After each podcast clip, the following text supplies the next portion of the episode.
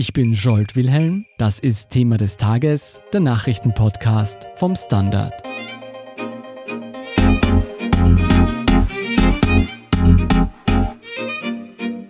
Stellen Sie sich ein Internet ohne Pornografie und ohne Gewaltvideos vor. Als einen Ort, an dem es kein Glücksspiel und keinen illegalen Handel gibt. Maßnahmen zur Filterung der Online-Inhalte werden von Regierungen weltweit angedacht oder sogar schon umgesetzt. Und auch in Österreich gab es und gibt es erneut Pläne zur Internetzensur. Wie diese Pläne aussehen, was diese Pläne für heimische Bürger bedeuten würden und warum Pornofilter und Co. stark umstritten sind, erklärt Webstandard-Redakteurin Musayen Al-Youssef. Mutzi, wenn wir über Pornofilter und staatliche Internetzensur sprechen, worüber reden wir da genau? Also da geht es darum, dass der Besuch von bestimmten Plattformen im Netz unterbunden wird. Ein sehr plakatives Beispiel, unter dem man sich das vorstellen kann, ist zum Beispiel China. Dort hat die chinesische Regierung mit der großen chinesischen Firewall eine ganz eigene Version des Internets geschaffen. Bei der hat man keinen Zugriff auf so Webseiten, die für uns selbstverständlich sind, wie zum Beispiel Google oder Facebook. Und auch in Europa, zum Beispiel in Großbritannien, gibt es verschiedene Bestreben zur Internetzensur. Die sind aber nicht so umfassend wie jetzt in China. Okay, also die Bandbreite ist hier sehr groß. Bei China geht es um die komplette Kontrolle der Inhalte. Worum geht es den Behörden in Großbritannien? Also da geht es vor allem darum, Inhalte, die als gefährlich eingeschätzt werden, nur nach expliziter Zustimmung der Nutzer anzuzeigen. Da gibt es mehrere Dinge, die teilweise momentan noch zum Einsatz kommen, aber ganz aktuell wollte man zum Beispiel vergangenes Jahr Pornoseiten dazu verpflichten, sich selbst zu zensieren. Also sie hätten britischen Nutzern den Zugang verweigern müssen, bis sie sich ausweisen. Unter der letzten türkis-blauen Regierung gab es derartige Internetzensurpläne ja auch für Österreich. Was wurde denn daraus? Genau, also die türkisblaue Koalition wollte schon so einen Pornofilter einführen. Dem Vernehmen nach stand man auch kurz davor, die Pläne publik zu machen. Wir hatten damals sogar schon einen Bericht fertig, der aber nie publiziert wurde, weil Ibiza passiert ist. Da setzte man auf eine Opt-in-Regelung. Ganz konkret hätten Internetbetreiber dann standardmäßig Pornografieplattformen sperren müssen und Nutzer könnten dann auswählen, ob sie sehr wohl Porno sehen wollen oder nicht. Und wie sieht das jetzt aus? Will die neue Regierung aus ÖVP und Grünen diese Pläne trotzdem umsetzen? Ja, also einen Pornofilter soll es geben, aber wie der konkret ausschauen soll, ist jetzt die Frage. Die Grünen betonen, dass es ein Bekenntnis zur Zensurfreiheit im Internet gebe zwischen der Koalition. Ein Mechanismus wie in Großbritannien seitdem noch nicht geplant.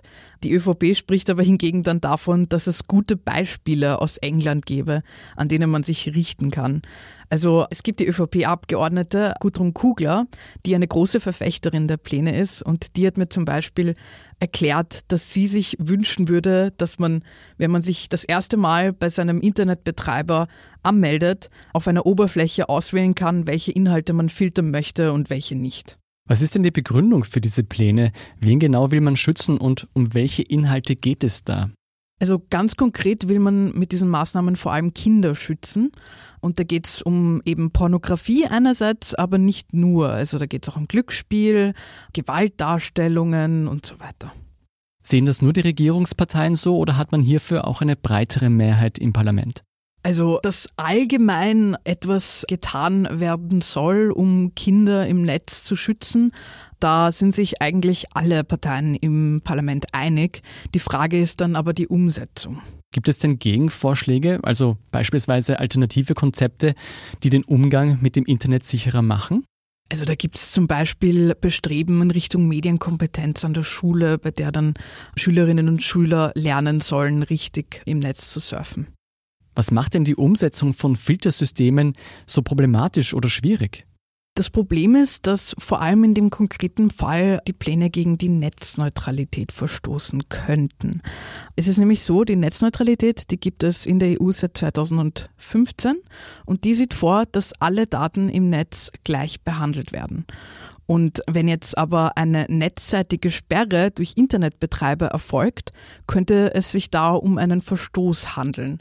Und dementsprechend müsste das geprüft werden, ob das der Fall ist oder nicht. Wer würde denn hier konkret mitbestimmen, welche Inhalte gefiltert werden? Das ist aktuell noch unklar. Es wird wohl eine staatliche Kommunikationsstelle geben müssen. Gudrun Kugler hat zum Beispiel auch über eine Zusammenarbeit mit NGOs und Co. gesprochen. Da kann man sich dann vorstellen, dass da wahrscheinlich eine gemeinsame Liste erstellt werden würde, die dann zum Einsatz kommt und die die ganzen ISPs dann verwenden müssten. Jetzt angenommen, diese Filtermaßnahmen würden nicht gegen die Netzneutralität verstoßen. Wie würde so ein Filtersystem funktionieren? Was würde das für uns User im Alltag bedeuten? Es kommt natürlich auf die Umsetzung letzten Endes an, aber so wie aktuell die Pläne ausschauen, wäre das wahrscheinlich so, dass wenn ich als Nutzer mich bei einem Internetbetreiber anmelden würde, ich zuerst einmal die Auswahl treffe, welche Inhalte ich sehen möchte und welche nicht. Und wenn ich dann in meinem Netzwerk im Netz surfe, dann könnte ich beispielsweise Porno-Plattformen nicht mehr besuchen. Ich würde dann irgendeine Oberfläche bekommen, die mir erklärt, dass diese Seite blockiert wurde, weil sie zum Beispiel pornografisch ist. Jetzt rein aus nutzertechnischer Sicht, wie wäre das beispielsweise bei sozialen Netzwerken, wo ja eine ganze Reihe an Inhalten gelistet werden? Da könnten ja auch pornografische Inhalte drinnen sein. Würden die dann auch automatisch rausgefiltert werden? Nein, also ganz konkret die sozialen Netzwerke, die meisten verbieten sowieso pornografische Inhalte. Das heißt, da kümmert sich sowieso beispielsweise Facebook drum.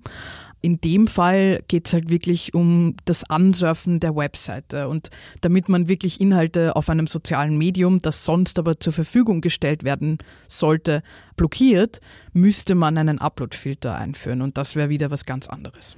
Das bedeutet auch, wenn ich auf ein Internetforum stoße wie Reddit, dass ich dort genauso diese Inhalte konsumieren könnte, wenn sie dort angeboten würden. Genau, es wäre dann halt eben die Frage, welche Plattformen als pornografisch genug eingeschätzt werden, um auf diese Liste zu kommen. Und ich glaube, du sprichst da auch ein bisschen die Problematik an, weil natürlich pornografische Inhalte nicht nur auf expliziten Pornoplattformen zu finden sind, sondern eben auch auf Reddit und Co. Und jetzt stellt sich die Frage, ob die dann auch auf so einer Liste landen würden oder nicht. Sag, ein anderer Aspekt ist ja der Datenschutz. Jetzt, wenn ich bei meinem Internetanbieter angeben muss, ob ich Pornografie konsumieren möchte oder Gewaltvideos oder was auch immer, ist das nicht problematisch, wenn der weiß, welche Inhalte ich konsumieren möchte? Das ist auch immer die Kritik, dass damit im Prinzip ein wirtschaftsgetriebenes Unternehmen Informationen über mich sammelt, bei denen ich mir nicht so sicher wäre, ob ich das teilen möchte und ob ich das wirklich sagen möchte, weil ich müsste explizit sagen, ich will keine Pornos sehen, was aber im Umkehrschluss heißen würde, ich will Pornos sehen, wenn ich das nicht auswähle und das weiß dann auch mein ISP. Du hast ja eingangs das Beispiel Großbritannien erwähnt. Waren derartige Bedenken der Grund dafür, dass die Pläne für Pornofilter und Co. letztlich verworfen wurden? Bei dem Beispiel in England im vergangenen Jahr vor allem war das Problem, Nutzer hätten sich ja ausweisen müssen um Pornoseiten zu besuchen. Da gab es recht viel Kritik, weil es doch sehr einfach ist, das zu umgehen. Also gerade für Jugendliche reicht es eigentlich schon, wenn man seinen DNS-Server ändert. Das kann man ganz einfach in den Einstellungen seines Browsers machen. Oder man verwendet ein VPN, also ein virtuelles Netzwerk, das vortäuscht, dass man anderswo als aus dem jeweiligen Land kommt. Und dementsprechend hätte man dann trotzdem die Webseite besuchen können, weil bei dem Besuch es dann so aussieht, als käme man gar nicht aus Großbritannien oder in dem Fall aus Österreich und dementsprechend auch keine Filterung dann durchgeführt wird. Das heißt, diese Filtermaßnahmen hätten sich sehr leicht umgehen lassen. Genau, ja. Also wenn ich das richtig verstehe, es gibt rechtliche und moralische Bedenken und auch keine Garantien dafür, dass solche Filter zuverlässig funktionieren. Gibt es denn konkrete Pläne der Regierung, wann dieses Filtersystem umgesetzt werden soll? Ganz konkret wurde jetzt nicht genannt, wann das passieren soll. Wenn wir uns jetzt an die vergangene Koalition richten, dann war das schon so, dass man das jetzt nicht als eines der ersten Anliegen auf sich genommen hat, sondern doch gewartet hat. Das hätte ja auch erst vergangenes Jahr kommen sollen. Also kann man bei uns wahrscheinlich auch damit rechnen, dass das noch ein bisschen dauern wird. Besteht denn die Möglichkeit, dass auch Österreich die Pläne wieder verwirft? Das ist die Frage. Grundsätzlich kann man sagen, dass der ÖVP das doch ein sehr wichtiges Thema ist, sonst hätte das wahrscheinlich auch die Koalitionsverhandlungen nicht in der Form überlebt, nachdem die Grünen sich in der Vergangenheit vor allem zu Themen, die in irgendeiner Art und Weise mit Internetzensur zu tun haben, sich kritisch geäußert haben. Also würde ich schon annehmen, dass das nicht verworfen wird. Die Frage ist nur das Wie und wie genau man das umsetzen möchte. Ich meine, ÖVP und Grüne betonen beide, dass man sich selbstverständlich an die Netzneutralität halten wolle. Wie das dann konkret aussehen wird, das ist dann eine Frage, die wir in Zukunft beantworten werden. Wir werden Sie, liebe Hörer und Hörerinnen, jedenfalls unzensiert darüber informieren. Vielen Dank, Musayen Al-Youssef, für deinen Bericht. Ich danke dir. Wir sind gleich zurück.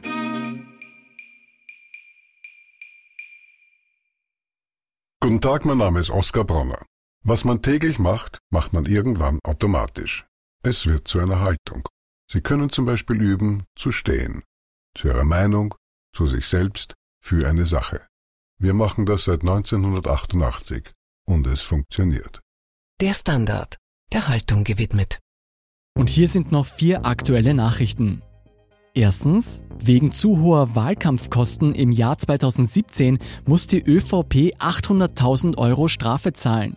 Die ÖVP hatte den gesetzlichen Rahmen um fast das Doppelte überschritten. Damit habe die Partei stärker als erlaubt um Wählerstimmen werben können, heißt es im Strafbescheid des Senats. Zweitens, die russische Regierung ist zurückgetreten. Vermutet wird eine Absprache mit Präsident Putin, der eine Verfassungsänderung umsetzen will. Durch diese sollen Abgeordnete künftig den Ministerpräsidenten bestimmen können und die Kriterien für Präsidentschaftskandidaten sollen verschärft werden. Drittens, die österreichische Regierung will den Sicherheitsapparat um 4300 Polizisten aufstocken und so für mehr Sicherheit auf den Straßen sorgen. Das Sozialministerium plant unterdessen eine Aufstockung der Pflegekräfte. 75.000 Stellen würden bis 2030 benötigt. Viertens, 2019 sind rund 70.000 Österreicher aus der katholischen Kirche ausgetreten. Ein Anstieg um fast 15 Prozent gegenüber 2018. Als Gründe werden Missbrauchsfälle vermutet. Zu all diesen Geschichten lesen Sie mehr auf der Standard.at. Um keine Folge von Thema des Tages zu verpassen, abonnieren Sie uns bei Apple Podcasts oder Spotify. Wie Sie uns unterstützen können, erfahren Sie auf der Standard.at slash Abo. Und Sie helfen uns auch mit einer 5-Sterne-Bewertung beim Podcast-Dienst Ihrer Wahl. Ich bin Jolt Wilhelm. Baba und bis zum nächsten Mal.